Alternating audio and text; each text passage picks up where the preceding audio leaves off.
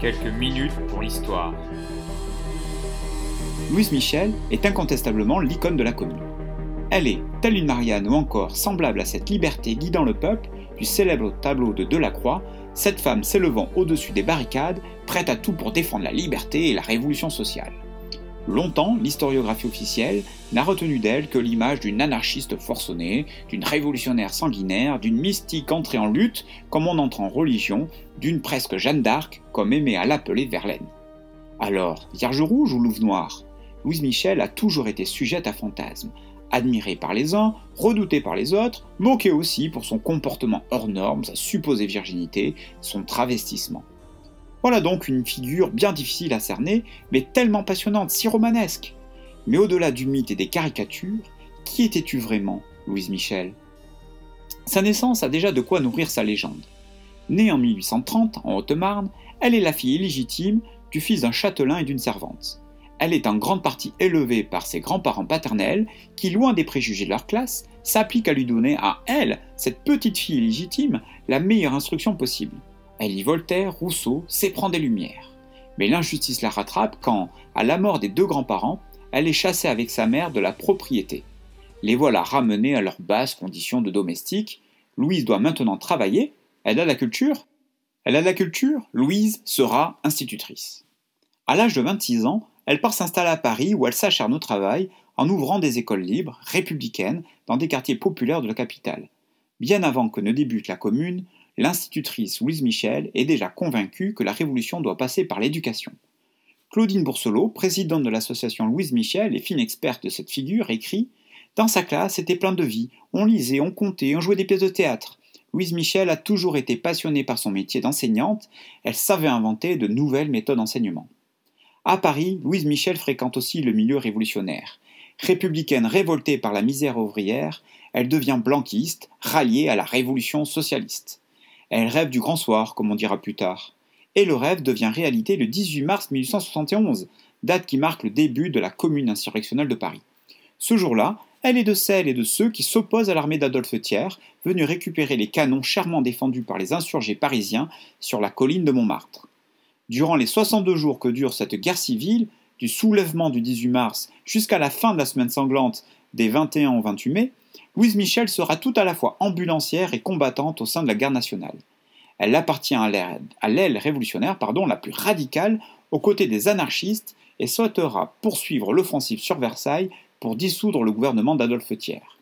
La légende aime à retenir qu'elle s'est portée volontaire pour se rendre seule à Versailles afin d'assassiner elle-même Adolphe Thiers.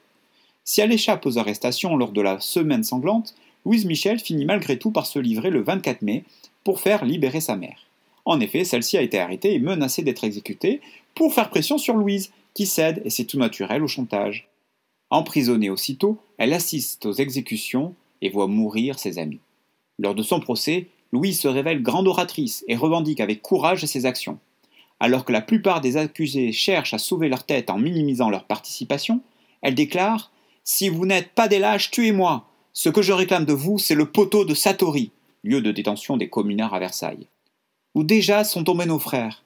Il me faut me retrancher de la société. On vous dit de le faire? Eh bien, on a raison.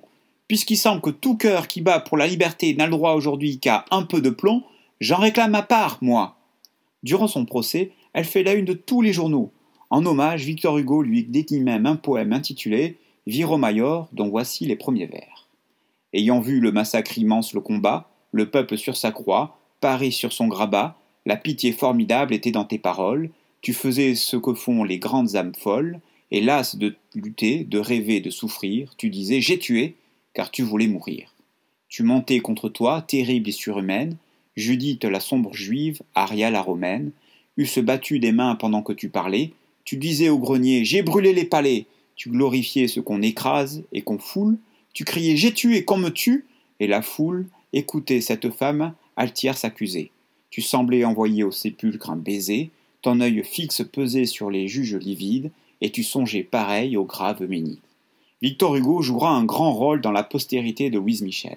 Condamnée, elle est déportée en Nouvelle-Calédonie jusqu'à sa libération en 1880. De retour à Paris, devenue anarchiste et très populaire, elle poursuit avec fougue son engagement politique. Elle enchaîne conférences, meetings et manifestations au risque d'être envoyée encore en prison. Elle défend les ouvriers, les chômeurs et prend position contre la peine de mort. Elle se fait aussi connaître par ses écrits, avec La misère en 1882, ses mémoires sortis en 1886 ou encore L'ère nouvelle en 1887. Lassée par les calomnies et le manque de liberté d'expression, Louise Michel s'installe à Londres en 1890 où elle gère une école libertaire. Elle revient à Paris cinq ans plus tard, arrêtée à plusieurs reprises lors de manifestations, elle est emprisonnée pendant plus de trois ans avant d'être libérée sur l'intervention de Georges Clémenceau. Elle meurt des suites d'une pneumonie à Marseille le 9 janvier 1905. Bien que les historiens s'entendent aujourd'hui pour dire qu'elle n'a joué dans la commune de Paris qu'un rôle marginal, Louise Michel n'en demeure pas moins une personnalité qui fascine encore, alors que l'on vient tout juste de célébrer les 150 ans de la commune de Paris. La redécouverte de ses écrits récemment dévoile moins une combattante qu'une femme de lettres qui mit toute son énergie et son œuvre au service de ses convictions politiques et de leur transmission aux générations futures.